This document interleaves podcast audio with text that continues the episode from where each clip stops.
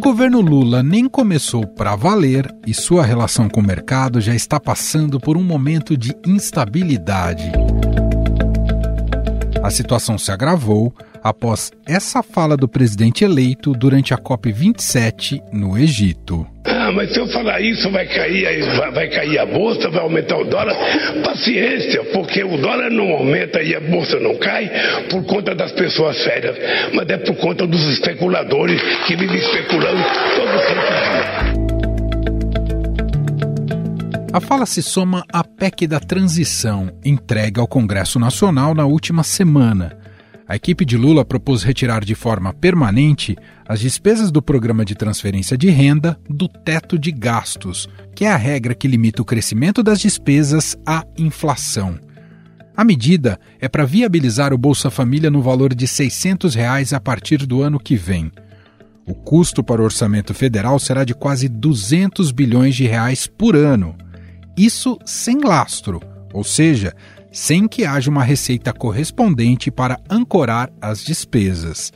O que sobrar desse valor dos 200 bilhões deverá ser usado para outros investimentos públicos, como gastos com universidades federais e a proteção ao meio ambiente. Ah, então, investimento, educação e meio ambiente. Com isso, o mercado reagiu negativamente à possibilidade de desequilíbrio fiscal no país. Na última quinta-feira, o dólar comercial disparava 1,46% e era cotado a R$ 5,46. Já o Ibovespa desabava 2,58%. Questionado sobre essa reação dos investidores, Lula, mais uma vez, criticou o mercado. Sabe que não adianta ficar pensando só em responsabilidade fiscal, porque a gente tem que começar a pensar em responsabilidade social.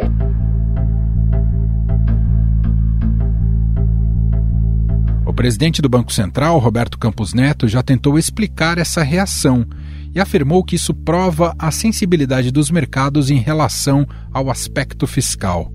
Segundo ele, essa sensibilidade ocorre também em outros países, porque as dívidas estão altas. O que hoje o mercado tem uma ansiedade em entender como é que é, vai ser o fiscal do ano que vem, como é que os programas que foram implementados, se forem continuados, como é que eles vão ser financiados.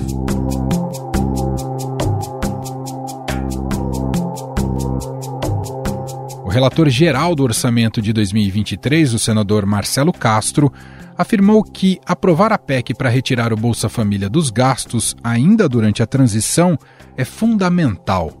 Disse também que acredita que o governo Lula vai cortar subsídios considerados desnecessários e fazer uma reforma tributária, prioridade para o primeiro semestre do ano que vem. Então é evidente que esse é um assunto muito complexo. As assessorias estão nessas alturas trabalhando para equacionar o problema, para ver como é que poderia ser feito.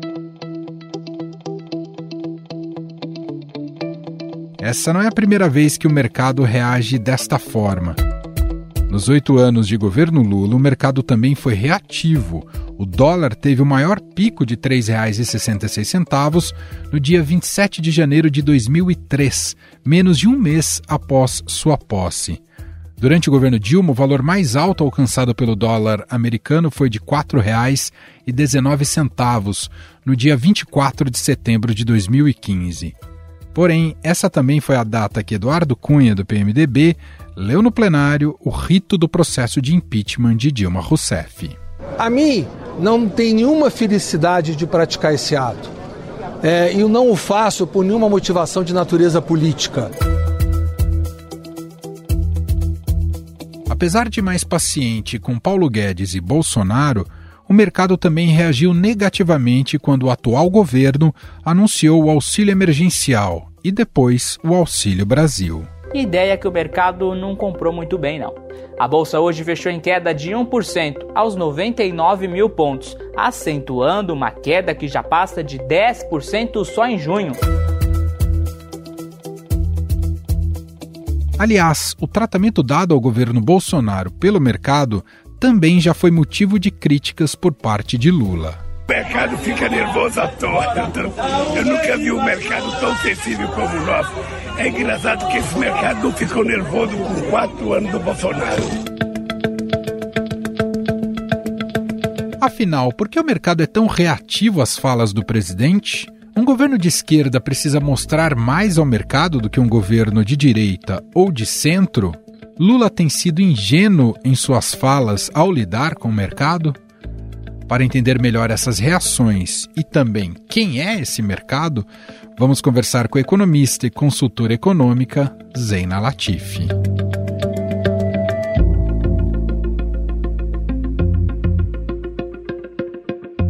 Olá, Zeina, seja muito bem-vinda. Obrigado mais uma vez por ter aceitado aqui o nosso convite. Prazer é meu. Zeina, desde o resultado eleitoral das eleições com a vitória de Lula, a economia virou o principal foco né, do debate sobre os rumos do país. E mais especificamente o orçamento. Em jogo está garantir uma promessa de campanha que atende aos mais pobres via PEC da transição. Apesar da legitimidade de buscar né, uma política pública que enfrente a miséria e a fome, Lula trouxe para sua retórica uma lógica maniqueísta, colocando o mercado e a responsabilidade fiscal como os vilões. Então eu queria começar aqui a nossa conversa buscando entender um pouco, inicialmente, quem é esse mercado e sua importância na dinâmica econômica do país. Lula também chegou a dizer que ele é só formado por especuladores despreocupados com as reais necessidades da população. E aí, Zena, o quanto é falsa e até preconceituosa essa definição e como é que você definiria esse mercado? Olha, o mercado financeiro não é um todo homogêneo. Você tem ali diferentes mercados, diferentes dinâmicas. Então, por exemplo, há um tempo atrás se falava muito assim: ah, o mercado financeiro gosta de juros elevado, porque daí vai beneficiar os rentistas, esse pessoal que vive de juros. Olha, para o segmento de mercado de capitais, juros elevados é um problema, porque você começa a atrapalhar, por exemplo, a emissão de empresas, né, de papel de empresas. É muito ruim para a bolsa de valores. Então, isso já mostra que são diferentes lógicas, diferentes mercados, não tem uma coisa só. Tem, claro, é, uma parte do mercado que pode ter algum benefício eventualmente, pode, mas não é, não é essa lógica. Segunda coisa, o que, que faz o mercado financeiro no final? Né? Primeiro que nem todo mundo é especulador, você tem ali investidores que estão olhando o horizonte maior, tem de tudo. Né? Mas mesmo o especulador, ele tem um papel muito importante, porque ele provê liquidez, mais liquidez ao mercado. Se todo mundo fizesse um investimento e lá ficasse sentado, não faz nada, não mexe, você não ia ter a, a necessária liquidez. Então, numa situação de emergência, eu preciso, por exemplo, resgatar algum investimento, já ia ficar difícil, porque a liquidez ia ser baixa. Então, tem sim uma dose de preconceito. Qual que é o papel do operador, do gestor, quem está na linha de frente ali? É um ambiente muito competitivo. As casas concorrem para ver quem que consegue ter maior rentabilidade para todos que têm aplicações financeiras. Né? Então, é um ambiente bem duro por esse aspecto, pessoas que têm que estar o tempo todo conectadas com informações de tudo quanto é lado do mundo e segmentos da economia, para não perder movimentos de mercado. E não tem muito julgamento ali, né? Do, do, tipo julgamentos morais, ideológicos. A questão é o seguinte: olha, tem válvulas aqui que estão funcionando. O que, que o livro-texto mostra? Ah, mostra que países que se endividam muito, que gastam muito, se endividam muito, vão ter juros mais elevados. Opa, o Lula fez um discurso de mais gastos, dado que a dívida já está elevada, dado que vai para um déficit público no ano que vem. Qual que é a tendência? Ah, a tendência é o Banco Central demorar para cortar juros. É, aumentou o risco na economia, aumentou a volatilidade na economia. Tão simples quanto isso, é você reagir a uma informação nova e ajustar a sua carteira para garantir boa rentabilidade. O horizonte de tempo de análise é um horizonte curto, não é um horizonte longo. Então, o que, que acontece? Ah, questões, porque a educação do país, questões sociais no curto prazo, essas variáveis impactam a dinâmica da economia? Não. Então, não é um tema para o mercado financeiro. Mas é porque é só isso. Não, não, ir além e fazer maiores julgamentos é um equívoco. Porque daí, se é assim, a gente vai ter que fazer, na verdade, para todos os segmentos. Zeina, outra crítica comum que a gente já tem ouvido desde que o Lula foi eleito, em relação também a esse comportamento do mercado, é dizer que esse mercado foi mais simpático ao Bolsonaro e ao Paulo Guedes do que ele é com o PT. E aí eu te pergunto, Zeina, de fato o mercado tem mais dificuldades em confiar em governos de esquerda e isso não seria um fenômeno só do Brasil? Não, eu não concordo com isso, não. Eu diria para você o seguinte: em 2018, na campanha eleitoral, o mercado financeiro celebrou o crescimento do Bolsonaro nas pesquisas. Aquilo foi muito nítido, celebrou. É, a gente viu os preços de ativos do Brasil se descolando do que seria, vamos dizer assim, o mais razoável dado o cenário internacional. Havia ali um discurso muito forte do Paulo Guedes, mas sabe quando a gente viu que a gente também descolou? Por exemplo, no câmbio a gente olha isso muito claramente no governo Temer. Governo Temer, aí sim, quando a gente olha ali o que, que aconteceu quando começaram a crescer as discussões sobre impeachment e a perspectiva de uma mudança, de um conserto da política econômica diante dos muitos equívocos do governo Dilma, o mercado também descolou favoravelmente. Agora, a gente viu também isso acontecer no Lula 1, ou, ou mesmo no caminho ali, né, para o Lula 2, ali, já no Lula 2, o Brasil ganhando grau de investimento. E isso que a gente viu no período da pandemia, o tremendo mau humor em relação ao governo Bolsonaro, nenhum outro viu isso. Então, assim, essa frase ela é equivocada. O mercado puniu e muito aquele período 2020, principalmente, até um pedaço de 2021, que a gente viu a taxa de câmbio super descolada. Coisa mais comum era escutar economista falando: olha, pelos fundamentos, pelo cenário internacional, era para o câmbio estar tá em 4,20, mas está em 5,50. Então, não é verdade, puniu bastante. Depois, com o tempo, mesmo com os furos é, do teto, né, a, todas as PECs, que foi um tremendo equívoco na minha visão. Por que, que o mercado não reagiu tanto? Porque as contas públicas estavam melhorando. Surpresas na arrecadação, bem ou mal a regra do teto, ainda que abalada, conseguindo segurar muitas despesas, e o mercado topou dar o benefício da dúvida. E agora, esse estresse do mercado veio depois de alguns dias e todo o período da campanha em que havia ali as chances reais do, do Lula ganhar, era né, o tempo todo é, correndo na frente, o mercado deu super benefício da dúvida. Não Sim. reagiu negativamente à perspectiva da renovação do Auxílio Brasil no, no, em 600 reais, que é um programa cheio de problema, nitidamente precisa ser reformado antes de ser renovado. De novo, eu acho que é o Lula buscando esse antagonismo que é típico, né? Que Bolsonaro também tem, né? Acho que é uma característica de políticos com essa, esse viés mais populista, buscar o inimigo. Mas, por outro lado, assim, é, qual a efetividade disso, entendeu? É, quando o próprio Bolsonaro, quando falava, olha, esse mercado financeiro não é patriota, qual a ideia? É, isso não, vai, não ajuda em nada. Teria ajudado se o Lula já tivesse se adiantado e anunciado oficialmente qual será o seu ministro da Fazenda? Como é que você entende isso, Zena? É, você tiraria um elemento de incerteza, tendo o ministro. Aí é claro que, dependendo do nome, o mercado ia reagir bem ou mal. Se fosse né? o manteiga, é, ia dar um é, desespero. Não é qualquer anúncio, não é qualquer anúncio. Mas certamente tira um, um elemento aqui de risco e de incerteza e daria uma noção importante, porque a gente está vendo a classe política decidir, sem ter nomes técnicos, sem isso estar num contexto de uma agenda de ajuste fiscal,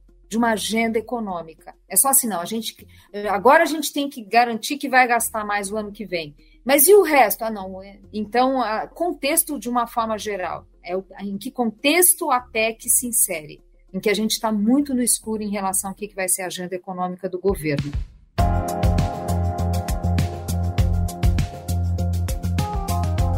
E, e, como é que você entende que deve justamente rumar esse aspecto da, da âncora fiscal? O teto a gente deve entender que, de fato, com perdão do trocadilho, foi para o espaço e, e deve se criar, de fato, esse, essa nova âncora fiscal? Eu acho que haveria condições de uma reforma no teto, mas sem acabar com o teto. Acho que a perseverança em perseguir a regra atual, que é uma boa regra. É, eu acho mais interessante isso, custo-benefício, acho melhor isso do que procurar uma nova regra. Prefiro reformar o que tem. Procurar uma nova regra, nesse contexto, que cada hora é uma regra que a gente está fazendo e rasgando, a próxima já nasce com uma baixíssima credibilidade.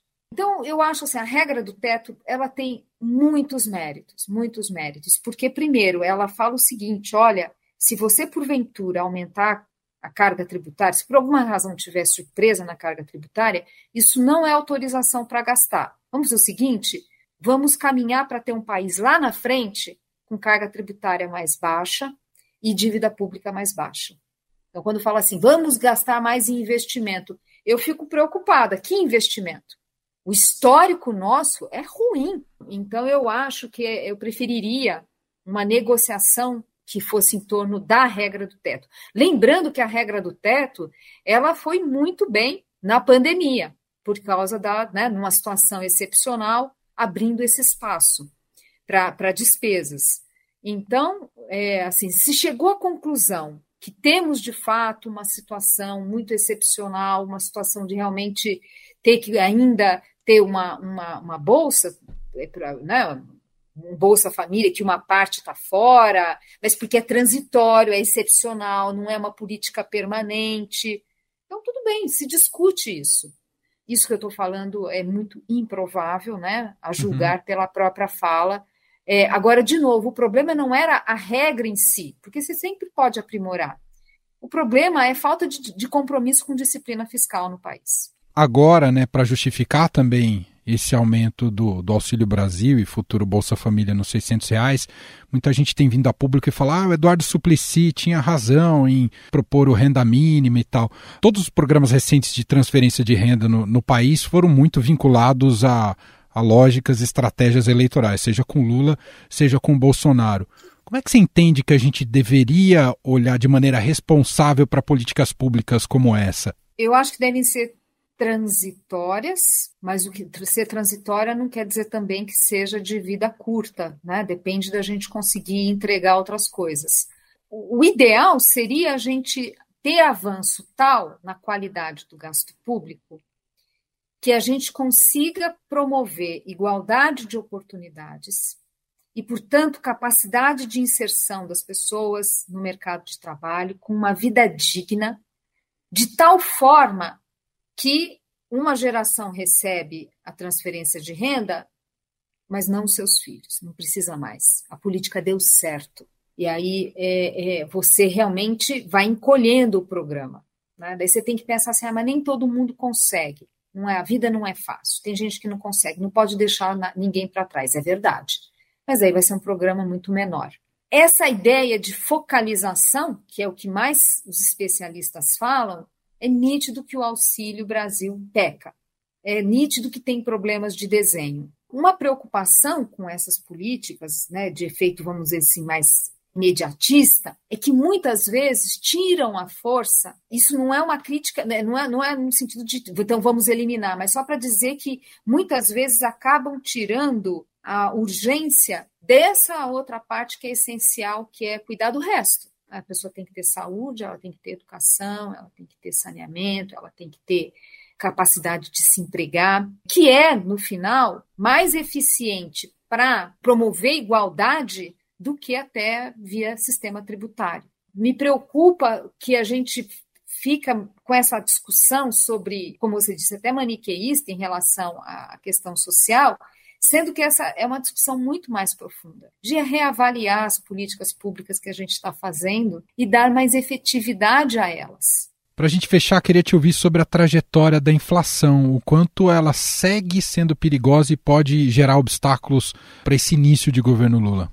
Olha, a inflação, eu acho que dá para dizer que o pior já passou, e eu nem estou me referindo à redução ali na canetada via redução de impostos de setores ali, combustível, energia. Porque a, a, essa canetada, ela acaba tendo alguma influência em alguns preços, né? Então, você vai ter um setor de serviço que eventualmente se beneficia. Mas nem é isso que eu estou falando, até porque isso daí é uma coisa transitória. Uma queda de preços e, portanto, um recuo da inflação, mas você não mudou de fato a trajetória. contendo despesas e é o Banco Central fazendo o seu trabalho de elevação de juros. E, claro, quanto mais confiança for transmitida aos agentes econômicos, a gente vai ter menos pressão cambial, a gente vai ter expectativas inflacionárias mais comportadas. Agora, quando eu digo que eu acho que o pior já passou, é porque a gente vê tanto o alívio do lado das commodities, que é um fenômeno global, quando a gente olha a inflação no atacado no mundo está caindo, por causa do alívio de commodities. Houve aquela até um certo exagero em função né, da, dos temores em relação à guerra da Ucrânia. A guerra está lá, mas a inflação já cedeu. Alta de juros no mundo, enfim, essas essas válvulas da economia elas funcionam. E aí a gente vê já alguma, algum recuo da inflação por isso, por alívio da tensão da guerra, a própria mudança de política econômica dos países. Isso a gente vê também no Brasil. A gente olha a inflação de bens finais, tanto de insumos quanto bens finais no atacado, aquele retrato que a gente viu por um bom tempo, que era muita pressão de custo para se materializar, a gente sabia que isso ainda ia continuar acelerando a inflação ao consumidor, vai perdendo força. Então, a inflação ao consumidor está muito alta, os núcleos de inflação ainda ali, dependendo da métrica, em torno ali de 10%, é muito forte, a inflação de serviços é muito forte, mas ao mesmo tempo eu acho que tem uma força para desinflar. A grande discussão é, tá, em que velocidade? Hum. Em que velocidade a gente vai ter a queda da inflação a ponto do Banco Central poder cortar juros? Aqui eu fico mais preocupada. Aqui eu acho que é, vai depender das sinalizações do governo. Importante é, lembrar que eu vou citar o que aconteceu em 2016. 2016, o governo Temer entrou e falou assim: eu vou cuidar do fiscal. Não tinha aprovado nada ainda e a gente já viu as expectativas inflacionárias caindo. Aí, claro, quando aprovou a regra do teto na Câmara, aí ganhou fôlego.